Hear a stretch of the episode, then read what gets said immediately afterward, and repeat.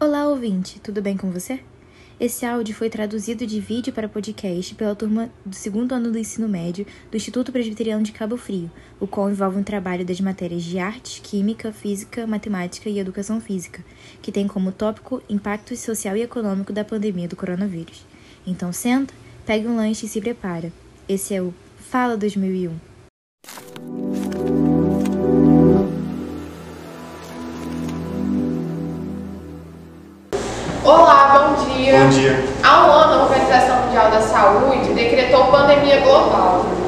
Ano depois, nos deparamos com números que assustam. Cerca de 2 milhões e 650 mil pessoas perderam as suas vidas para o Covid-19 no mundo. E aproximadamente 280 mil só aqui no Brasil. Tivemos que nos adaptar ao novo normal e contornar esse problema.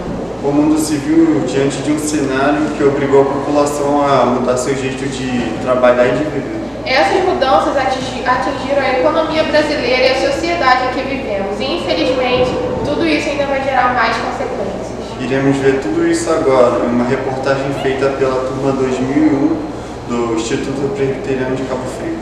A pandemia do Covid-19 vem trazendo repercussão não apenas na área da saúde, mas também repercussões e impactos sociais, econômicos, políticos, culturais e históricos. O número de infectados e mortes concorre diretamente com os leitos e sistemas de saúde, o número dos desempregados e entre outros. Aulas à distância e fechamento de estabelecimentos não essenciais como office. Tivemos que nos reinventar durante esse processo. Nós, a turma de 2001, com o objetivo de mostrar entre os impactos no dia a dia, entrevistamos algumas pessoas para te falar sobre como a pandemia impactou diretamente seus trabalhos e nas suas vidas e quais consequências isso gerou. Qual a sua opinião sobre a volta das aulas presenciais? A minha opinião sobre as voltas às aulas presenciais são que não deveria voltar por conta dos aumentos de casos do coronavírus, mas que é melhor para minha saúde mental voltar porque eu não estava aprendendo muita coisa na aula online por causa do, da falta de concentração que eu tinha. É, apesar do aumento de casos, eu acho que deveria voltar porque tem tipo, muita gente que não está conseguindo estudar em casa, é, sempre com os cuidados, claro, mas eu acho que foi importante ter voltado, porque é muita diferença né, da aula online para a aula presencial. Quais foram as suas maiores dificuldades em relação às aulas online? É se concentrar e ter motivação para fazer as coisas. É, me concentrar e acordar, porque quando você está na aula presencial, você acorda sabendo que você vai, você precisa estar lá, é, enfim, presencial, né? Online, com a câmera desligada, ninguém vai saber, às vezes você está até deitado na cama assistindo, então foi isso. Você acha que a pandemia trouxe alguma consequência para a educação? Sim, é, a pandemia mostrou quão o frágil é o sistema educacional do Brasil, que não teve suporte suficiente para as escolas municipais com crianças que não tiveram acesso a escolas particulares. Sim, muito. É, as pessoas não conseguiram, é, muitas pessoas não conseguiram entender o que estava passando, né? É muito mais complicado de entender casa do que presencial, que você está ali com o professor e consegue perguntar melhor. Então, atrasou um pouco ah, o pensamento das pessoas, enfim, o aprendizado. E é isso. Olá, bom dia. Estamos aqui com o dono da Garagem Verde, uma empresa que fornece legumes, verduras e hortaliças, para falar um pouco sobre o impacto que a pandemia trouxe para os comerciantes no meio econômico. Diogo, poderia falar um pouco sobre o seu trabalho, para onde fornece com quem trabalha? Olá, boa tarde, tudo bem? Então, nós trabalhamos há 12 anos fornecendo para restaurantes e bares em Cabo Frio e também em São Pedro, aldeia. Diogo, quais foram os maiores desafios que teve de enfrentar assim que começou a pandemia? Como foi sua reação logo que soube que os restaurantes iriam fechar, sem previsão de quando iriam voltar? Como você se encontrou? Quais foram os seus pensamentos? Creio que ficou bem não é? Então, resumindo um pouco sobre esse assunto, eu me lembro como se fosse hoje. Foi num- numa sexta-feira começaram com o murmúrio e no sábado foi oficial. É, resumo, é, tudo que estava dentro do depósito eu perdi praticamente, porque bateu o desespero. No domingo a gente não trabalhava e quando foi na segunda-feira é, começamos a pensar em formas, formas de vender esse produto, porque não tínhamos portas, sempre fomos depósito, né? E aí criamos um Instagram, criamos também um Facebook e começamos a anunciar esse produto de forma em delivery. Né? A pessoa ligava, mandava uma mensagem e nós também tivemos que aprender a trabalhar dessa forma, porque como nós trabalhávamos com depósito, era sempre caixaria, e aí tivemos que nos enquadrar né, para estar tá, é, fazendo essa nova, esse novo tipo de venda. E também criamos um espaço, criamos um depósito arrumado, onde as pessoas vinham e também faziam a retirada do seu produto. É, e você considera que com tudo isso que aconteceu, onde você teve de se reinventar, bem lá no início da pandemia?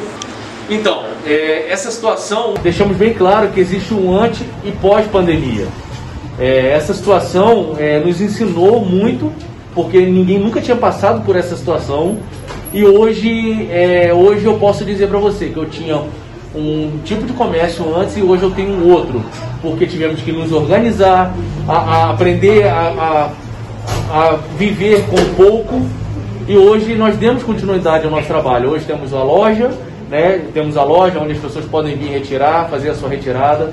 Em caso de uma segunda pandemia que já vem se falando, nós estamos, nós estamos já é, preparados para isso, preparados e precisando sempre estar tá, assim é, se aprimorando dentro do, das normas que se, estão se estabelecendo. Agora eu vou conversar um pouco com a professora Mariana.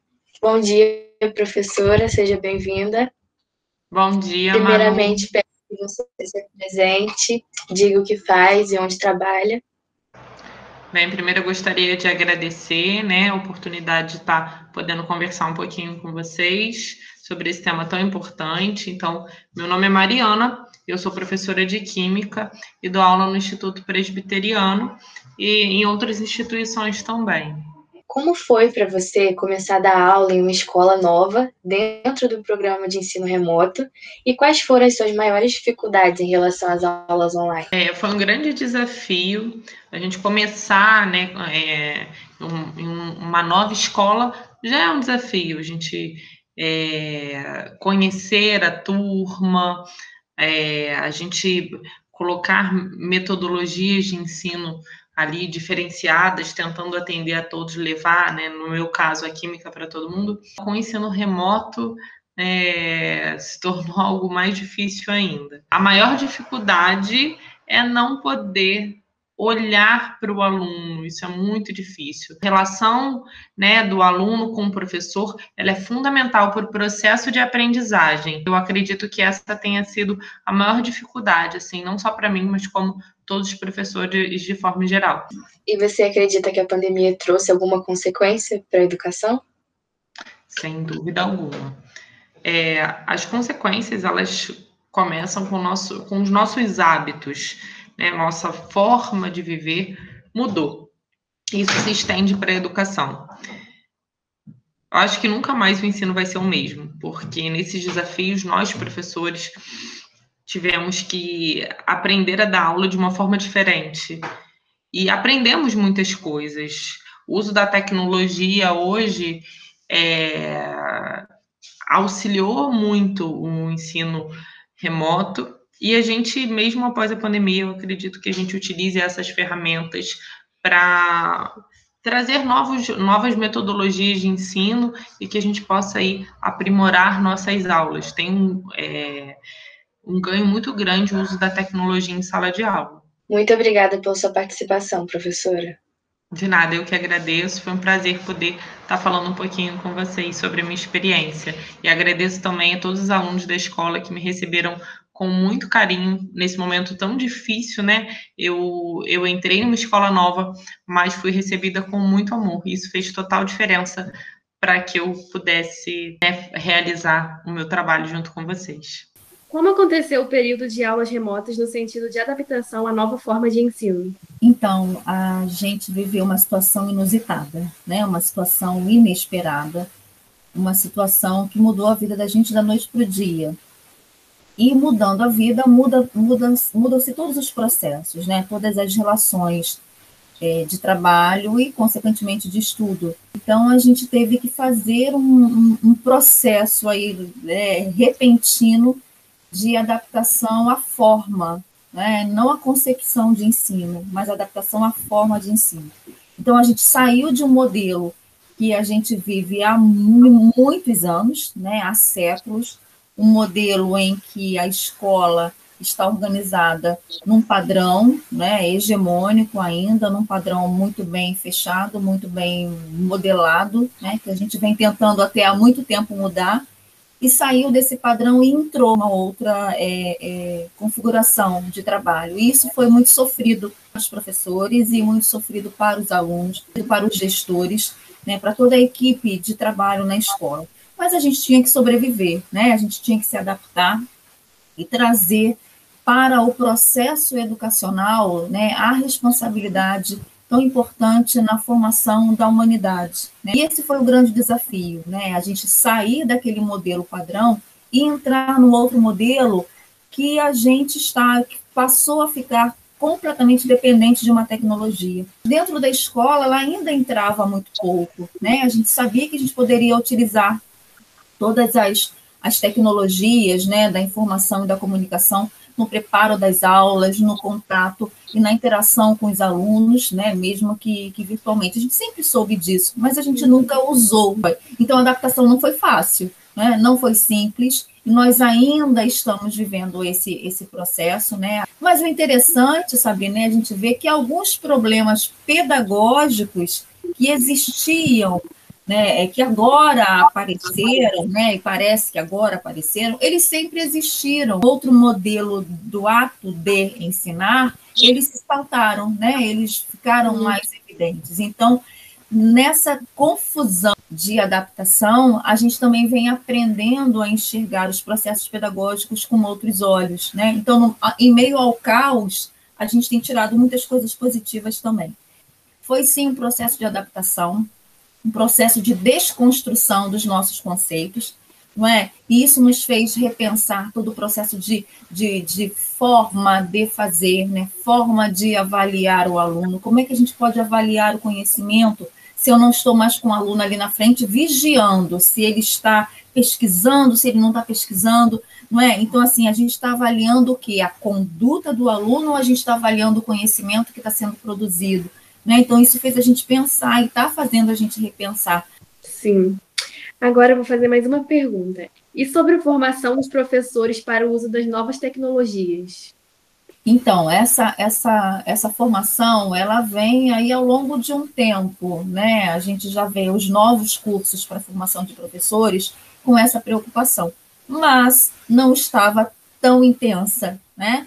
E acredito que a partir de agora isso faz parte da nossa profissão, né? Isso faz parte da nossa do nosso dia a dia. Acabando a pandemia, não acabando a pandemia, a gente voltando imediatamente, a gente levando mais um tempo aí, a gente já aprendeu que isso faz parte do processo de formação docente. Agora, eu sou professora, estou professora no ano de 2021, no século de, é, 21, em meio à pandemia. Eu preciso de quê? Preciso dessa capacitação. Bagagem do caos trouxe para a gente também esse olhar aí e, da importância dessa formação continuada, que eu gosto de chamar de formação em contínuo. Né? O professor não para de estudar nunca. Né? Aliás, para ser professor, na minha opinião, qual é a característica básica? É gostar de estudar. Né? Sempre esse processo que não tem fim, né? E que a gente vai se inventando, se reinventando e aprendendo com o outro para trabalhar com o outro. Então foi isso. Muito obrigada. Eu que agradeço. Agradeço a oportunidade da gente pensar e conversar. Infelizmente, não foram todos que conseguiram se reinventar. Algumas escolas não retomaram as aulas desde março do ano passado. Muitos trabalhadores foram demitidos nos cortes de gastos das empresas e muitos, infelizmente, morreram para a Covid. Todos esses problemas que estamos no início tendem a piorar. A pandemia ainda não acabou. Se continuarmos agindo como se não houvesse mais risco, essa bola de neve tende a aumentar. Seu comportamento individualista mata, desemprega e contamina.